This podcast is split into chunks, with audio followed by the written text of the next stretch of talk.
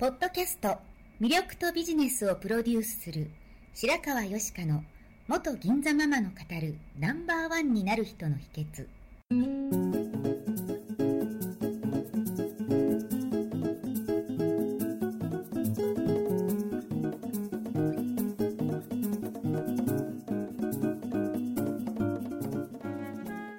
外資系企業の OL から銀座のナンバーワンホステスそしてママに。12年間にわたって多くのお客様や従業員の心理成長に関わり人の本質的な魅力や能力を引き出し業績アップにつながるコーチングを行ってきました。内面世界のケアと外側の世界へのアプローチの両輪でナンバーワンの輝きを放っていく方法を白川よしかがさまざまな角度からお伝えしていきます。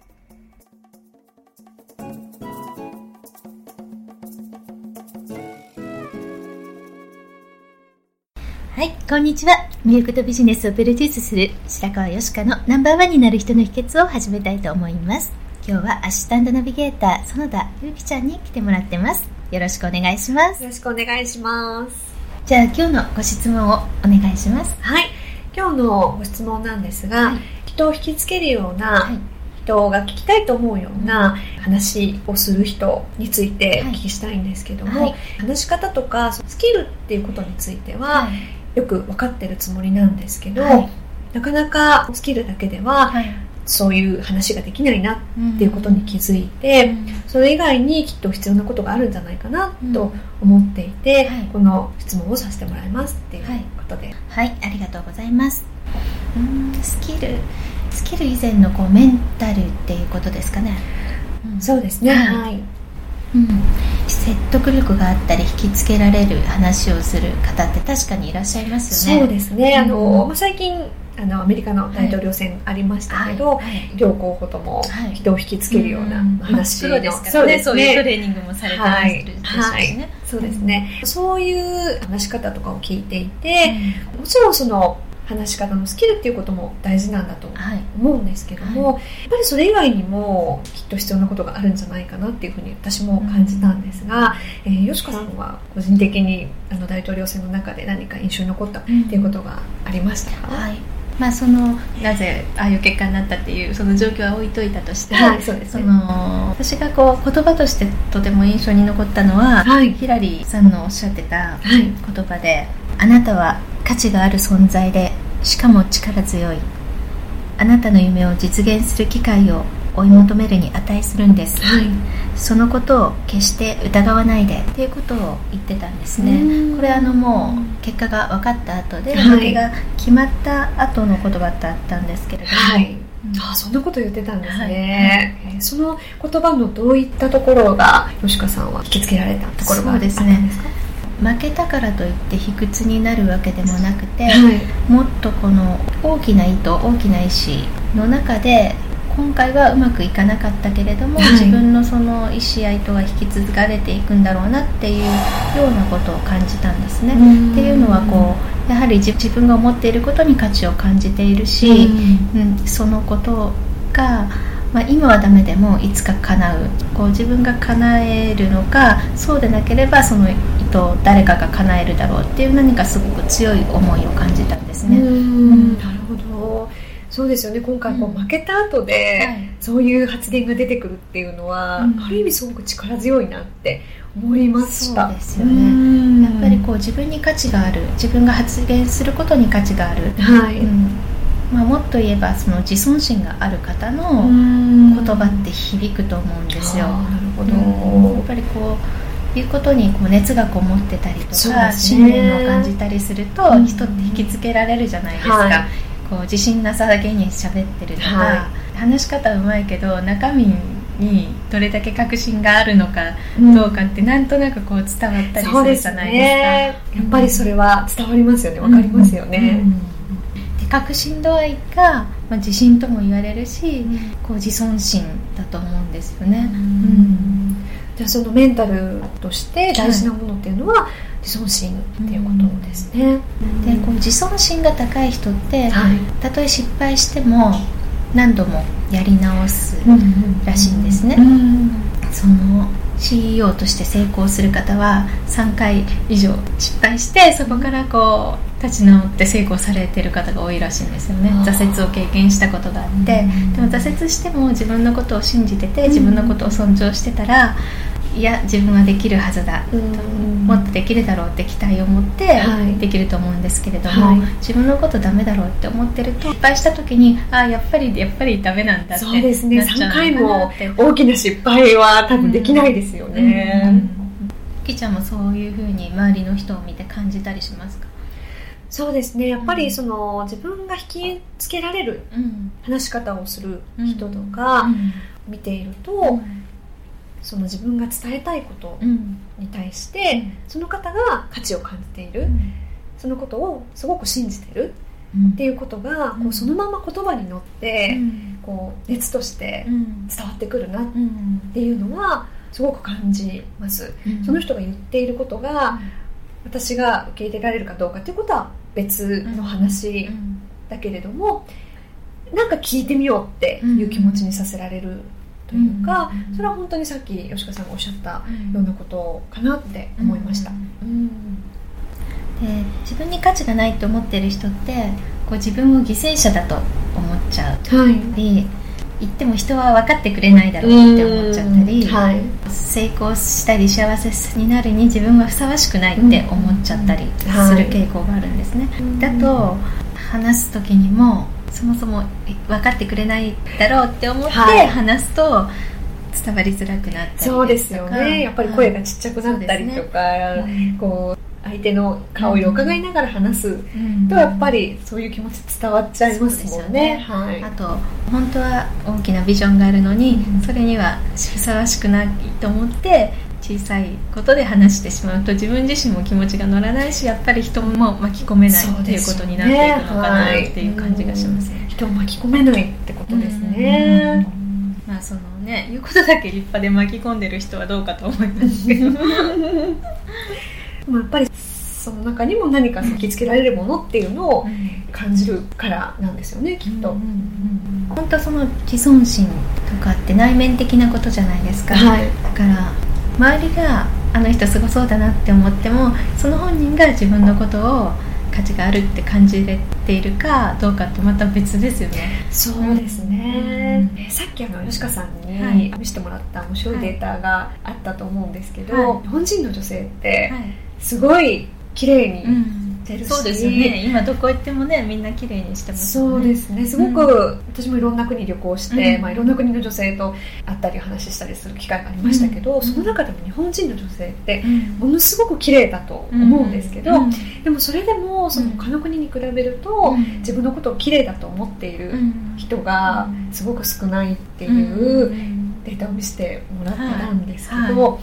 それはやっぱり同じことですよねきっと、自分が周りから見たらものすごく綺麗に見えてるのに、自分ではそれをそう受け取ってないしそう感じてないってことが、うん、その数字に表れてるんだなってびっくりしました。自分が思ってる理想とか、うん、世間が思ってる理想と自分との違いを感じちゃうのかなって気がするんですよね。なるほど、うん、その理想のとされてる形が100%であって、それに自分は、足してないからダメだってしちゃうみたいなところがあるってことですかね。なんかね、まあ、ちょっと話し方とずれてきてます。なんかあのエリザベス・テイラーさんもね、はい、世界の中ですごい美女と言われてそうですよね。あの方自身もなんか自分のことをすごくもうブスで鼻が低くしてもうスタイルが悪くてって言ってたらしいんですよ。そうでもそれってやっぱり自分の思い込みでそう思っちゃったらそうなんですよね。ですよね。そういうことですよね。確かにいて客観的に見てもどう見ても綺麗なのに自信がなさそうにしてて。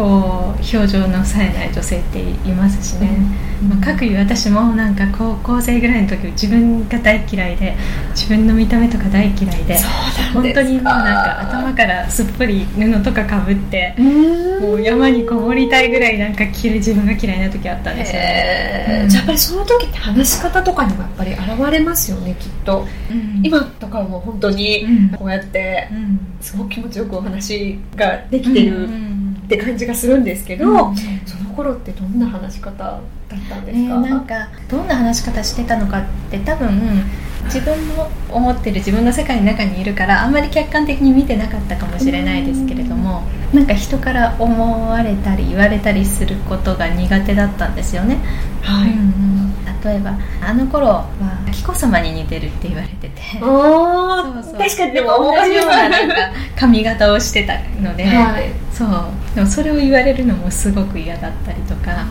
うん、なんか人から言われることを肯定的に受け止められなかったんですよね。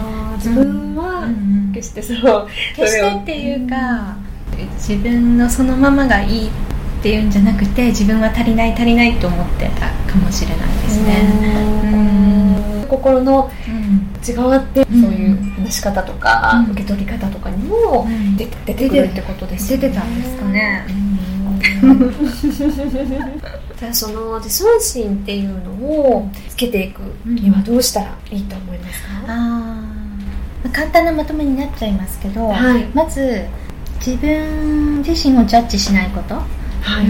自分で自分にダメ出しをしないこと、はい、そうすると、まあ、他人に対してのダメ出しも他人に対してのジャッジもしなくなるし、はい。自分に対してのジャッジもしなくなって、はい。それはそれっていうふうに客観的に捉えられるようになるとなんかもっと楽になれるのかなって思いますね。うん、あと自分がそもそもそのダメ出しをしてしまうような悪い思考のサイクルにいるのかそうじゃなくて自分の可能性を信じて行動できるような思考のサイクルにいるのかっていうのも自分で客観的にどっちの流れにいるのか見てあげて、うん。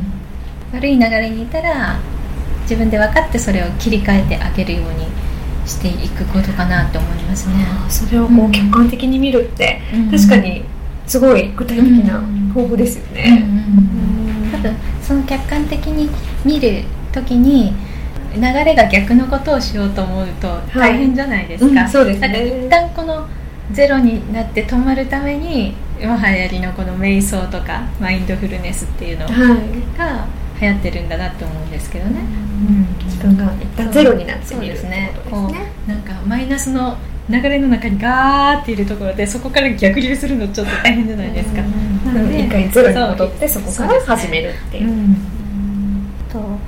自尊心が高い人っていうのは自分が人に対して何か影響を与えたり価値があることを提供できる人間だっていうふうにも思えているし逆に人からそうしてもらうことも価値があるって思えてると思うんですよ。それがなくてなんか何かしてあげることでしか自分は価値がないと思っちゃうとなんだろう人からの反応に過敏になってしまうと思うん。ですよね、逆にこう上げることも十分にできない感じがしますよね。そうですね。うん、人から何かしてもらうあ与えてもらうっていうことは他人からすると他人が人に与えるっていう喜びを感じてることじゃないですか。あそうですね、うん。確かに。そうそれは他人が人に何かをしてあげるっていうことを自分を受け取ることではい。叶えてあげてるっていうサイクルも大事だなと思いますね、うん。そっちのサイクルの方もは必要だってことですね。はい。はい。つける。あとはもうあれですね。ノーと言えることです嫌なことはノーと言う。何でもイエスは良くないです、うんうんうんうん。嫌なことはノーですですね。それをきっぱり言えること。そうそうですね、そうなんか自尊心の話になっちゃいましたけど そうですね。あの話がちょっと、でもそれがそうですね話し方っていうのにも影響するし、その人を引きつけられるかどうかっていうことにもそうですよね影響するっていうことですよね。うんうんうんうん曖昧にして話す人よりやっぱり自分のイエスの好き嫌いちゃんと分かってる人の方がはい響きますもんね、そうですね。確かに。うんうんこれがということではい。ちょっと話がこう、はい今日はいろいろ脱線の話になりましたけど、はいでもすごい面白かったです。はいはい。じゃあこれ今日はこれからあれですかオイスターバーですかそうですね。はい。あなんか会社設立1周年ということでのそうなんです。うんちょうど。おめでとうございます、はい。ありがとうございます。はいじゃあまた設立記念にねセミナーでもします そうですね。はいはいまた何か、はいあの、ぜひぜひ、ちょっと、よしこさんにいろんなお話、またしてもらいたいなと思ってるはいよろしくお願いします。はい。ではどうもありがとうございました。最後まで聞いてくださりありがとうございました本日の番組はいかがでしたか？これから少しずつお声をいただきながらより充実した内容にしていきたいと思います番組のご感想やご質問は info アットマーク白川よしか .com までお寄せください。また http コロンスラッシュスラッシュ白川よしか .com のポッドキャストページからも受け付けております。お送りくださった方にはただいまプレゼントをご用意してますね。そしてさらに詳しいお話については無料メルマガビジョニスト通信にて。こちらはサイトにある登録ボタンから簡単にお申し込みしていただけます。もっと深いお話はいつかあなたと直接交わせますことを楽しみにしております。それではまた。